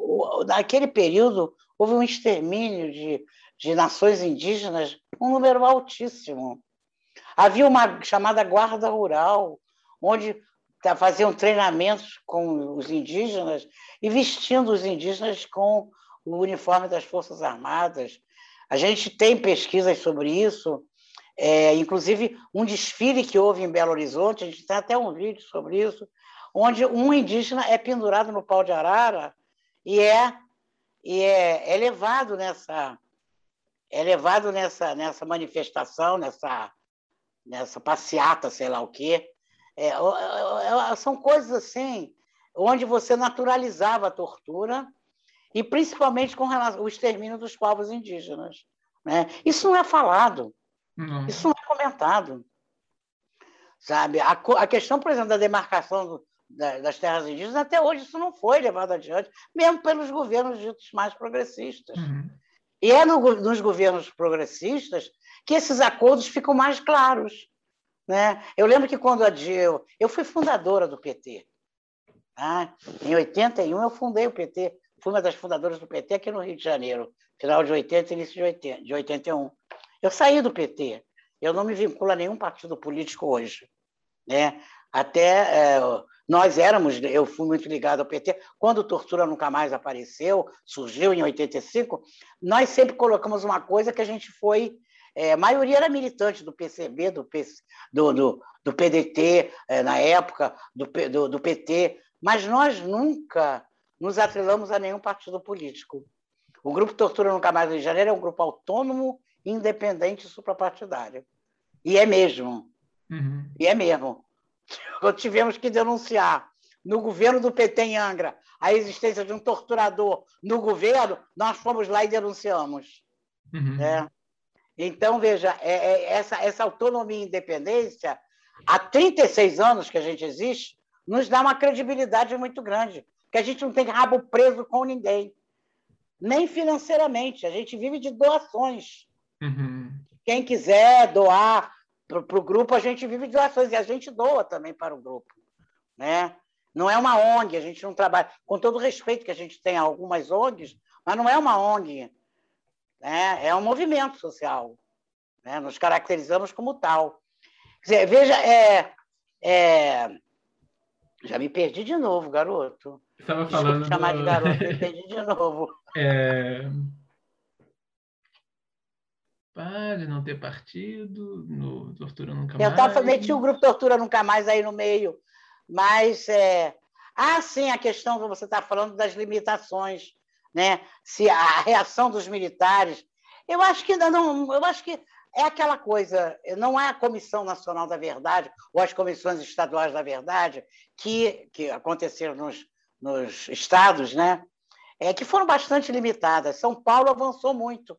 Foi uma das comissões que mais avançou, que teve como presidente o Adriano Diogo, não sei se você conhece, que é um uhum. cara, um ex-preso, e é um cara, assim, apesar de ser militante do PT, é um cara assim de uma, sabe, ele levou adiante uma série de coisas, é, fez inclusive um trabalho belíssimo sobre crianças presas durante o período em São Paulo, durante o período da ditadura, os, os filhos dos, dos militantes presos, né, que eram levados inclusive para verem seus pais sendo torturados, né, pelas mãos do brilhante Ustra.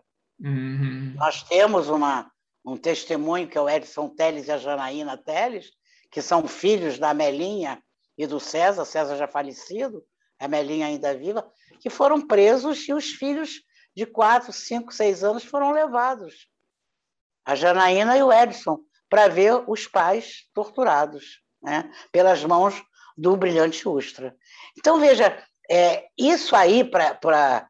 É, eu acho que a comissão ela não foi um, um, um fator eu acho que isso já vinha sendo por todo o trabalho que esses governos, com todas as críticas que a gente tem a fazer, e eu faço, é, de, inclusive de violação de direitos humanos, que acontecia doidado naquela época, continua acontecendo mais ainda, mais do que nunca. Né? Uhum. É, eu acho que havia toda uma, uma, uma, uma, uma proposta do capitalismo internacional, porque você dava. Você, esses, é, esses governos de esquerda, é a minha avaliação, tá?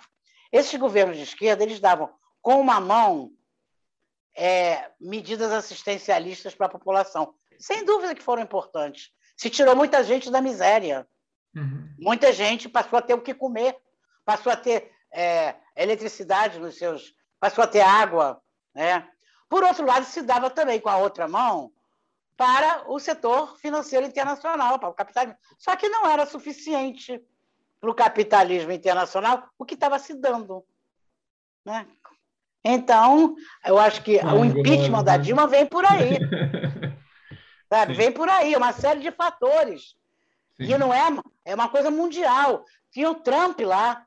Né? Então, a gente estava vendo, a gente está vendo um momento de conservadorismo e de endireitamento mundial. Uhum. Não é só a Covid que é mundial. Antes da Covid, antes dessa pandemia, já havia.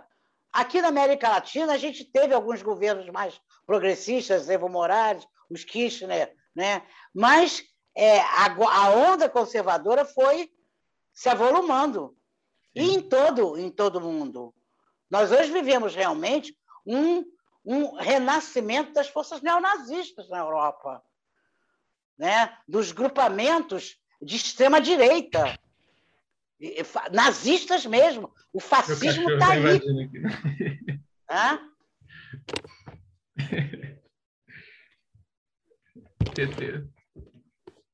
Não vai dar para ver.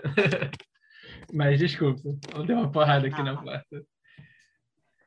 É, estava é falando dos governos de, de extrema-direita. É, governos, eu acho que hoje é mundial isso, né? É planetário.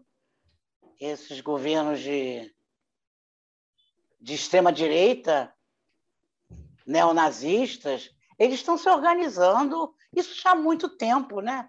Eu lembro uhum. que quando eu fui, eu visitei ó, Amsterdã, já tem 20 anos ou mais, talvez ou mais, por aí, é 25 anos, eu fui no Museu Anne Frank, que é o museu que, onde é a casa que a Anne Frank ficou escondida no sótão com a família durante a ocupação nazista na, na Holanda, em Amsterdã. Né? E o final eles, é muito bonito, é, é impressionante lá, como é um sótão que eles viviam lá durante o dia, aquilo funcionava como uma fábrica embaixo, né?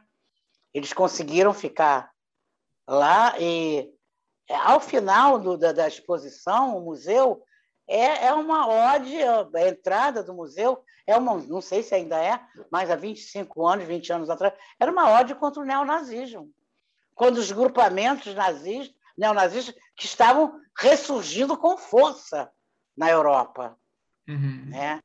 Então, isso é, não é novidade. Agora, é um momento que a gente está vendo de fortalecimento né, desses grupos, desses grupos de extrema direita. Pelo que não está aparecendo, a tua ação está acontecendo toda aqui embaixo do cachorro. Desculpa, Cecília. Não, sem problema. Dizer que eu... Mas é isso, eu acho que a Comissão Nacional da Verdade foi apenas mais um fator, mas não foi fundamental. Uhum. Não foi fundamental, a meu ver. Uhum. Sabe? Até porque houve acordo ali. Os acordos foram feitos, sem dúvida que foram. E a gente sabe disso. Já estava uhum. sendo preparado há algum tempo, esses acordos, né?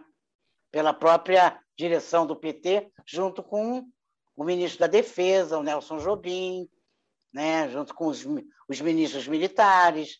Estava tendo, tendo todo uma, um acordo aí, que estava um acordo que vem desde a lei da anistia, com os grandes grupos Aí não podemos esquecer, quando a gente fala ditadura, tem gente, inclusive, do grupo que fala ditadura empresarial, civil, militar. Porque não foram só os militares, os militares foram bucha de canhão, testa de ferro do grande capital. Uhum. Né? Essas, esses grandes empresários, esses grandes nomes é, que não se fala hoje, mas que estão no cenário nacional ainda, deram dinheiro para a tortura, uhum. colaboraram com o aparato de repressão. Né? Esses, esses empresários não é só multinacionais, não, empresários brasileiros. Né? Que isso não foi colocado, por exemplo, na Comissão Nacional da Verdade. Uhum. E havia um grupo de professores que estudava isso, um grupo formado pela professora Virgínia Fontes e outros da, da Universidade Federal Fluminense, um grupo de história, que falava dessa questão do, do envolvimento das grandes empresas com o, o, terror de Estado. Isso não é tocado. É. Então, são certos acordos que são feitos, não só com relação aos militares. Né? Essa história vai até certo ponto.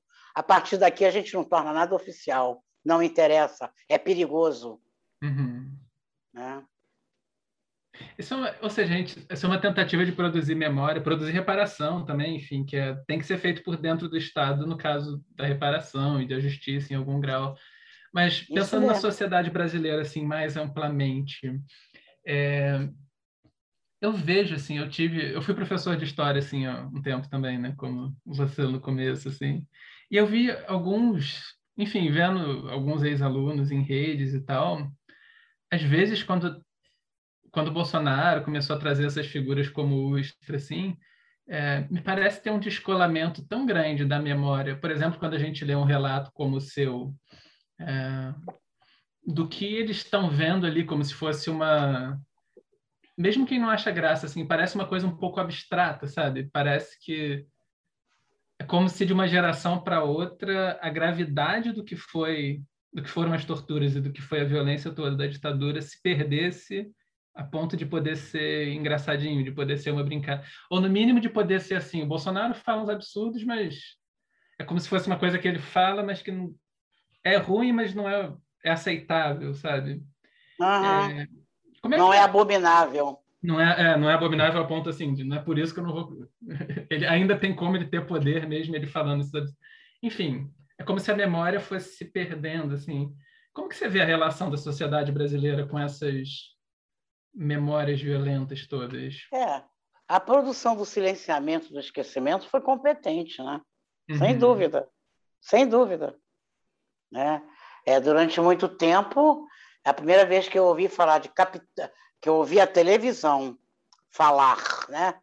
Um grande a mídia hegemônica aqui, televisiva, falar do Capitão Lamarca, Carlos Lamarca, é, assassinado pela ditadura, eu fiquei. Porque sempre se falava o terrorista Carlos Lamarca, traidor do exército. Né? Então, há uma mudança, mas muito tímida, muito tímida. Uhum. Uma grande massa da população brasileira ignora isso. Ignora. Uhum. Eu tenho contato, por exemplo, tem uma, uma diarista que é muito amiga, ela mora na Maré, ela conheceu a Marielle, é uma pessoa assim que tem pensa politicamente, mas quando eu começo a contar para ela as coisas que eu vivi, ela fica boquiaberta. Uhum. Ela fica assim, Dona Cecília, eu não sabia que isso existiu. Uhum. É, como a questão do desaparecimento, eu digo, isso é histórico. Uhum. Isso aí né, não é uma construção de agora. Né? Morreu ao reagir à prisão auto de resistência. Isso não é uma construção de agora. Óbvio que pobre e negro e indígena sempre foi considerado perigoso. Aí, em outros momentos, foram os comunistas, já os anarquistas, uhum, no início sim. do século, nas sim. décadas de 20, com aquelas greves operárias, né? onde o anarquismo era forte. Do, um recrudescimento assim, da, do uso da tortura a partir dos anos 1920, sendo nesse contexto de repressão aos anarquistas. Né? O DOPS foi criado nessa época, na uhum. década de 20. O Departamento de Ordem Política e Social aqui do Rio de Janeiro. Justamente para a questão das greves operárias, com relação à questão dos movimentos anarquistas. Uhum. Né? Então, sempre em certos momentos, né, vão, eles vão eleger o, o sistema, o status quo, o Estado, né, é, elege seus inimigos. É, e esses têm que ser é, é, têm que ser ou xingados, ou desqualificados, ou menorizados, presos e, e, e exterminados. Sim. E aí você acha que até é um raciocínio natural. Para minha segurança, o neguinho ali que ia me assaltar está preso, ou morreu. Mas eu não fui assaltado, na minha segurança. Se a pessoa aceitou mundo... esse quadro, esse quadro tem certas ações que. É. Quando a gente vê mais polícia na rua, Uhum. Aí a gente se sente seguro. Ah, tem um carro de polícia aqui na esquina. Ah, tem uma viaturazinha ali. Tipo... Ah, então não tem assalto. Então, como se produz ilusões com relação à questão da segurança pública, uhum. que não é pública coisa nenhuma, que uhum. nunca foi pública, nunca foi para todo mundo, da mesma forma que direitos humanos. É pensar. Quem é que tem direito a ser direito humano, a ser considerado humano? Uhum. Né? Eu, eu falava muito, agora só oriento, é, ainda estou ligado à pós-graduação da UF. É, eu sempre dizia isso para os meus alunos, gente, vocês ficam horrorizados quando eu, vocês ficam horrorizados quando eu falo da minha tortura ou da, do que eu vi, do que eu passei. Gente, nesse momento tem alguém sendo torturado uhum. nesta cidade. Uhum. Tem alguém sendo torturado e tem pessoas vendo essa tortura como coisa necessária e até natural. Uhum. É isso que a gente tem que trabalhar em nós. Uhum.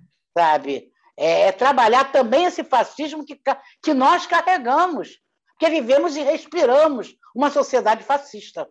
Uhum. Né? Uma sociedade preconceituosa, sabe, fundamentalista, onde o ódio.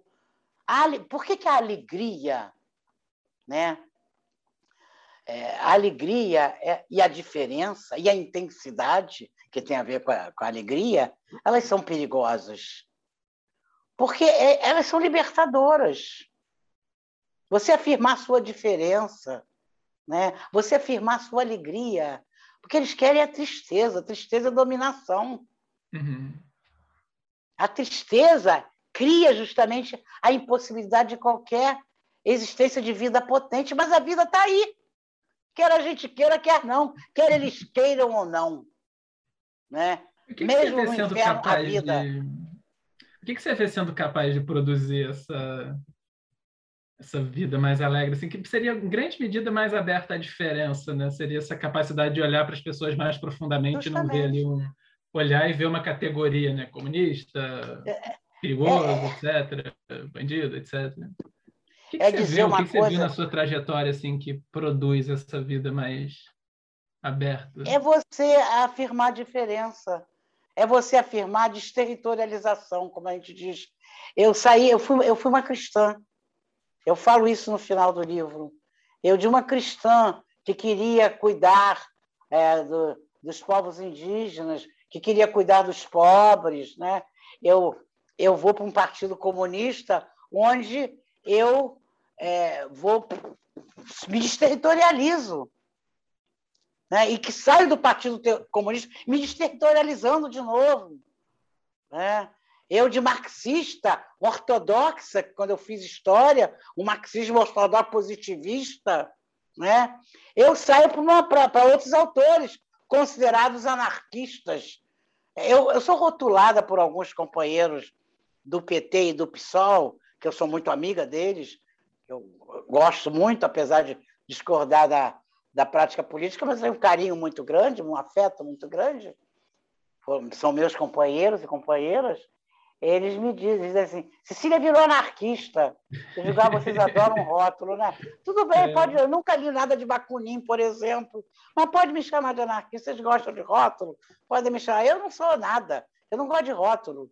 Eu sou, se quiser, eu sou uma libertária. Só que eu acho que é como eu boto no último capítulo no último texto do livro, quando eu falo a saída, né?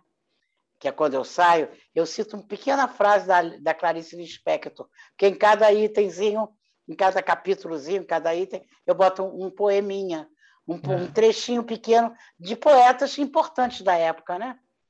E é, eu termino com uma frasezinha da Clarice Lispector falando isso. Liberdade é pouco, o que eu quero ainda não tem nome. Né? que eu acho que é, é, é essa questão de você não ficar na falta. Essa é muito difícil, porque a gente está acostumado, né? eu, tô, eu falo isso sempre para mim, né? o tempo todo. A gente já tem comportamentos cristalizados, a gente está. essa coisa cristã, judaico-cristã, está em nós, desde que nós nascemos, nós vivemos isso em diferentes religiões que se tenha. Né? mas é a questão mesmo do sofrimento. É sofrendo que você cresce, né? É a culpa, é a culpa, sentimento de culpa, a coisa da falta. Nada falta. A gente tem que ver a potência que nós temos. A potência uhum. nunca é dita. Por que, que só tem a falta, só se vê falta? Isso eu estou falando até como psicóloga. Uhum. Né? Uhum. E não existe uma essência Existe a gente ser o bonito, por isso é que eu falo invenção de si de mundos. Porque à medida que eu vou me desterritorializando, que é muito ameaçador e é muito amedrontador, você sai de territórios firmes, né, que você até sacraliza, né? É, você se abre ao novo, é muito ameaçador. É mais uhum. cômodo a gente ficar no nosso cantinho conhecido, no nosso território conhecido. O desconhecido é ameaçador. Né? Então, eu acho que quando você. É, é, você, você sempre está sendo, até porque não existe uma essência. Você uhum. não é uma pessoa triste ou uma pessoa. Você está sendo. Você pode, você, você é muitas coisas. Isso é que eu acho bonito nessa filosofia. A gente está uhum. sempre se fazendo, a gente nunca é. A gente sempre está sendo. Por isso é que eu falo como subtítulo invenção de si e de mundos. Quer dizer, não é fazer a revolução que está lá, como, eu, como, como a gente queria, como a minha geração, como eu né, é, é, me dediquei. É, é uma outra, não é? É a revolução aqui. São pequenas revoluções moleculares, sabe? É no momento do aqui e agora. Não é lá que a gente um dia vai alcançar, não. Né? Uhum. Né? É aqui, no cotidiano da gente. É fazendo bons encontros, onde a alegria esteja presente. Isso não é papo furado, não. Isso não aí é, não, vem do, isso vem do, é. do Spinoza, que eu uhum. acho belíssimo, quando ele fala dos bons e maus encontros. E uhum. ele fala da paixão triste uhum. né? e das paixões alegres. Uhum. Quer dizer, a alegria é revolucionária. A tristeza é submetimento. Então vamos sair dela, né? É isso. e nada tem, nada é, tudo está sendo. Uhum. Eu não sei o que vai ser um minuto, daqui a um minuto. Eu, o que eu, como eu entrei aqui e como você entrou aqui, nós já não somos mais os mesmos que entramos aqui. Vamos sair pessoas diferentes. Uhum. E é isso. A vida toda da gente é essa. É assumir né, isso. É difícil, né? Eu, às vezes me canso. Mas é um desafio, né, meu amigo? É um desafio. É um desafio em termos de vida. No, quando você comenta no livro, indo assim, inclusive para o final da, da conversa, é, você, você distingue uh, uma resposta assim, ao que a toda a violência que, que te fizeram, é, e você disse que em algum momento você sentia muito ódio, e depois eu não lembro o termo que você usa, mas você distingue, mas é um termo que não é desprovido de ímpeto para corrigir as injustiças, mas que não é tão. Eu não lembro o que você dizia exatamente. Nem eu me lembro. Me, me, pare... me, me, parece muito conectado com o que você está falando, no sentido de que, mesmo em um caso extremo como esse, o que te fizeram. Me parece uma recusa de dar o poder adicional a, a eles, de ainda por cima é. definirem é. o restante da sua vida, algo assim. É, é porque eu, não, eu sempre eu disse assim: eu não quero que o ódio seja melhor de mim. Eu uhum. recitava muito uma poesia do Drummond de Andrade, uhum. Carlos Drummond de Andrade, que ele fez durante o Estado Novo, durante o período Barra Pesada, né? Do Estado Novo. Uh, e ele fala que o ódio é o melhor de mim. Uhum. E ele, ele eu, eu, eu citava muito esse trecho do, do Drummond.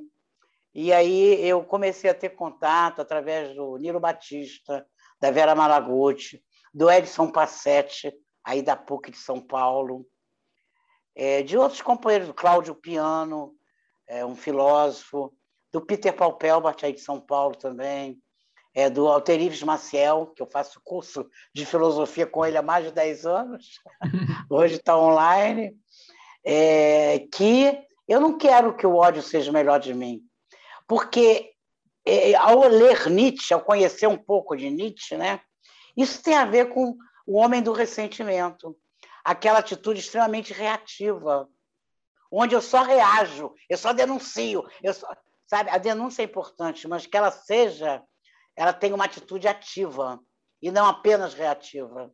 Uhum. Eu não quero. É, é, se eu sou contra a prisão, eu trabalho muito com o pessoal que é esse grupo aí, né, principalmente o Niro Batista e o Edson Passetti, com o chamado abolicionismo penal onde eles colocam, muito pegando Foucault é, e Deleuze também, essa questão do, do, do, do, do que, é, por que, que a, a prisão emerge e todos esses saberes que emergem em torno da prisão.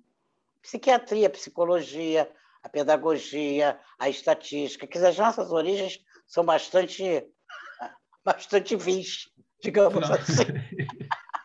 E eles pegam a questão da prisão, né? A prisão é um. E a gente fala do, pelo fim das prisões, né? Uhum. É, e aí vai fazer o quê? Eu digo, não sei, vamos experimentar. Porque que é incrível como a gente tem medo de inventar coisas. Óbvio que nesse Estado capitalista, na sociedade capitalista, isso é muito difícil. São apenas pequenos movimentos. Né? A gente, 2013 foi um acontecimento belíssimo, que depois acabou sendo capturado, mas foi belíssimo em seu início. Sim. A horizontalidade, sem nenhuma, sem, com várias, era assim uma um, um, um mar de palavras de ordem, né? E a esquerda instituída dizia assim, não, mas temos que uniformizar essas, essa pauta, é muito, muito ampla. Ah, e os partidos políticos tentando capturar o movimento. Né? Sim, sim. Eu vivi isso, eu, eu ia para a rua com a garotada. Então, naquela época eu ainda podia ir. É. mas agora não tenho podido ir para as últimas aí contra o Bolsonaro, bem que eu gostaria. Mas não tenho mais força. É, e, e, e, eu acho que essa coisa do ódio, ele só envenena a gente, sabia? Uhum. O ódio é tristeza. Gente, eu, por isso é que eu não gosto da palavra vítima. Uhum. Pois, ah, Cecília é vítima. Eu não sou vítima de porra nenhuma. Eu sou uma sobrevivente. Né? E vítima é um conceito que eu acho extremamente perverso porque te coloca como pobrezinho, coitadinho, que precisa uhum. da ajuda do outro. É como se você não tivesse voz. E a vítima é uma coisa paradoxal. Ao mesmo tempo que ela é coitadinha, pobrezinha, ela tem o direito à vingança. Pela dor que ela sofreu, ela tem o direito a entrar no ressentimento e exigir, exigir vingança. Olho por olho, dente por dente, que é a lei, uhum. chamada antiga lei de Italião e que a maioria da esquerda é punitivista. A maioria dos movimentos de esquerda é punitivista. Eu era vista de inicialmente como, oh, Cecília, você está passando a mão na cabeça de torturador? Eu digo não, só que eu não quero viver com ódio. Eu quero que esses caras sejam reconhecidos todos publicamente. Agora, botar na prisão para quê? O que, que vai adiantar? Muita falta dessa sutileza, assim. Muitas pessoas que eu vejo da esquerda de, de não achar que qualquer posição que não envolva ou ódio, ou punição, ou o que quer que seja, seja passar a mão, né? Nossa, mas tem tanta é. coisa no meio do caminho, tanta coisa diferente, tanta coisa mais radical do que isso, né? É, eu acho que é, é um desafio, realmente. É, e essa é uma coisa que eu não me for, eu fui, eu fui lendo esses autores e fui sentindo isso, né? Uhum. Eu fui uhum. sentindo isso. Eu não quero ser uma pessoa, eu porque eu sou muito impulsivo. Eu vou, né? Como eu saí da prisão, falava com todo mundo. Ah, é, é, que é importante, eu não entrei no, silenci no silenciamento. Agora, não apenas de uma forma reativa, entende? É, é você sim. trazer essa memória de outra maneira. Uhum. De uma forma ativa, sabe? E uma memória que, ao mesmo tempo que fale do horror, fala também da vida, porque ela está uhum. presente. Ela está presente o tempo todo. Né? Então. E o seu é, livro faz isso. isso muito bem. É, eu entendi isso, né? Que bom que você está dizendo isso. Foi. Eu fico feliz. Espero que eu pretendia isso mesmo. Leiam, se deixem tocar por ele. É, eu já soube que ele tem na Amazon, e porque a, a N-1 está difícil, não sei o quê, mas eu consegui. Muitos amigos compraram pela N-1 edições. E pela estante virtual também me disseram que tem. É. Eu li no formato é. Kindle. Eu comprei, deve ter, acho que foi na Amazon. Então, é, então foi. É. em papel ainda não saiu, então? Tá, papel tá aqui, é o que saiu, é o que tem. Saiu também. Foi o uhum. primeiro que saiu. Uhum. Foi o primeiro, porque esse, esse, esse, esse livro foi lançado, eu ainda estava lá na, na Serra de Friburgo, ele foi lançado no dia 16 de março, no dia do meu aniversário de 80 anos. O Peter se virou pelo avesso, o Peter Paul Pelbot, para a gente entregou em dezembro. E aí eu disse, Peter, será que daria para ser aí o, o, só o Peter que tinha ele na mão. No dia do lançamento ele mostrou, nasceu, Cecília, nasceu hoje. É. E ele foi uma, uma, grande homenagem que, que eu consegui, que ele, ele fez, né? O livro foi lançado. Agora, por causa da pandemia, a dificuldade de, de, de distribuição está grande, né? Uhum, imagino. Então é mais a, gente, a venda é mais não nas livrarias, mas mais online mesmo, né? A gente vai botar isso, eu fiquei até muito tá, contente tá que você tenha gostado. É. Não, achei, realmente fiquei muito feliz de ler, assim, foi bem tocante para mim. É... E aí uma outra coisa também que eu acho que é interessante, além desse livro ter sido escrito a seis mãos, que foram as minhas duas, a Gidaniche, que pegava aqueles áudios todos, e de a minha, da minha companheira que estava comigo lá na, na, lá na Serra, e ela, no fim de semana, a gente se reunia, e ela escreve muito bem, muita coisa é a gente refazia junto. E aí novas memórias brotavam. Incrível. Né? Novas brotavam. Aí eu chorava, e aí a gente acrescentava coisas, e aí eu ia pesquisar, né? para saber direitinho a data, lembrava de fatos. Então foi assim, foi um, um fazer a seis mãos mesmo. Uhum. E as memórias, no mês de novembro, eu liguei para vários companheiros que tiveram companheiros e companheiras que estiveram presos comigo. E a gente lembrava, eu, eles foram me lembrando. Os meus três irmãos foram presos comigo, não tinham nada a uhum. ver, mas foram presos. E eu conversei com dois deles. Um que não tinha sido preso que é o Custódio Coimbra, o fotógrafo, que era menor de idade, mas aí ele me contou como é que foi a chegada deles lá em casa. A gente já estava preso, da casa da minha mãe, prendendo todo mundo que estava lá. Né? Então eu fui pegando também, são memórias compartilhadas. Não uhum. é só a memória, é memória de uma geração, de quem teve presente naquele momento. Né? É, músicas que a gente cantava, foi muito delicioso a gente foi bonito ao mesmo tempo, mas foi bonito. Eu ligando para a Dulce, para outras companheiras, e a gente lembrando das músicas que a gente uhum. cantava lá na prisão. Você cita várias, né? No... É, é, porque a, a Dulce foi lembrando, outras pessoas foram. Eu fui, a Dulce cantava, eu me lembro assim. Aí, aí eu procurava no Google qual a música que tem essa frase. foi, foi uma, uma, uma, as memórias foram compartilhadas também. Tanto que eu agradeço a todos eles, ao meu ex-companheiro, que estava uhum. preso também, José Novaes, uhum. ao irmão dele, né, aos meus irmãos, né, e as companheiras que conversaram comigo, né, por telefone. Foi muito bonito. Inclusive, uma, uma coisa bem compartilhada. É, uma das coisas muito lindas do livro é o, esse relato seu da solidariedade com as companheiras, né? Da a relação Isso. que surgiu com elas, assim. Que uma coisa é. que vai deixar Fica bem tocante. Nós dividíamos tudo, tudo era dividido, porque muitas é. não recebiam nada de casa, não tinham feito contato ainda com a família. Então era uhum. tudo dividido. Quando chegavam da tortura, né? a solidariedade que a gente dava, a gente, eu entrava literalmente, eu e outras como entrávamos literalmente debaixo de chuveiro para poder conversar com a pessoa que ainda ia voltar para a tortura. Porque uhum. o choque elétrico ele faz com que você tenha, você perca o controle dos esfíncteres da, né? Então você fica. É, a, a, menstruação vem. Então, eles de vez em quando pegavam as pessoas e levavam lá para a nossa cela, que era uma cela maior, a segunda cela que eu fiquei, e que a gente entrava no, debaixo do chuveiro com, as, com a companheira.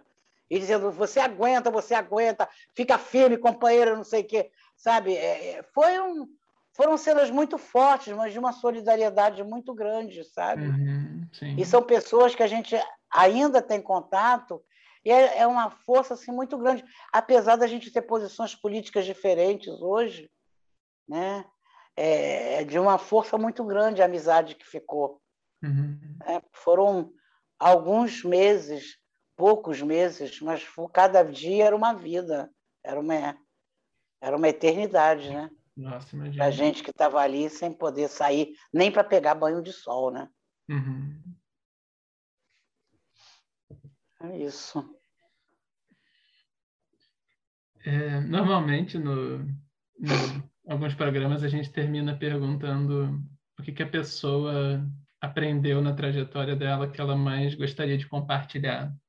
Eu acho que, em alguma medida, em boa medida, você provavelmente respondeu essa pergunta ao longo da entrevista. Assim. É. Tem algo que você. Eu só queria ler. Queria dizer sobre isso? Eu queria ler é, a poesia pequenininha da Alice Ruiz. No golpe, na noite do golpe, eu falo, eu pego o Eu começo com Alice Ruiz, depois vou para o Leminski. Eu começo com Alice Ruiz falando da minha geração, né, uma geração onde era é, quando li essa poesia da Alice, eu disse: éramos nós. E eu acho que ainda sou, em parte, isso. Né? É que eu acho que é, é muito importante a gente, dentro desse racionalismo que a gente vive, dos intelectuais, e não é? A Alice diz assim: lembra daquele tempo que sentir era a forma mais sábia de saber e a gente não sabia? A questão das sensações, né? Uhum. E o Paulo Lemins, que eu cito logo no dia do golpe, ele fala assim: tenho a impressão que já disse tudo, e tudo foi tão de repente.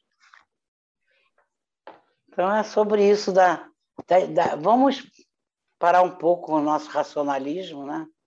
E vamos sentir um pouco mais, né? Maravilha. Ah, Cecília, obrigado pelo encontro, assim, para usar o termo que você usou. Já passamos muito da hora. Eu deixei, você falou que ia ficar até nove e meia, eu fui fingindo que não vi. Estou ah, vendo aqui 21, já tem já quase 10 horas. É. Eu é que agradeço a você, Poxa, a vocês aí. E estamos juntos. Qualquer coisa, estamos aqui.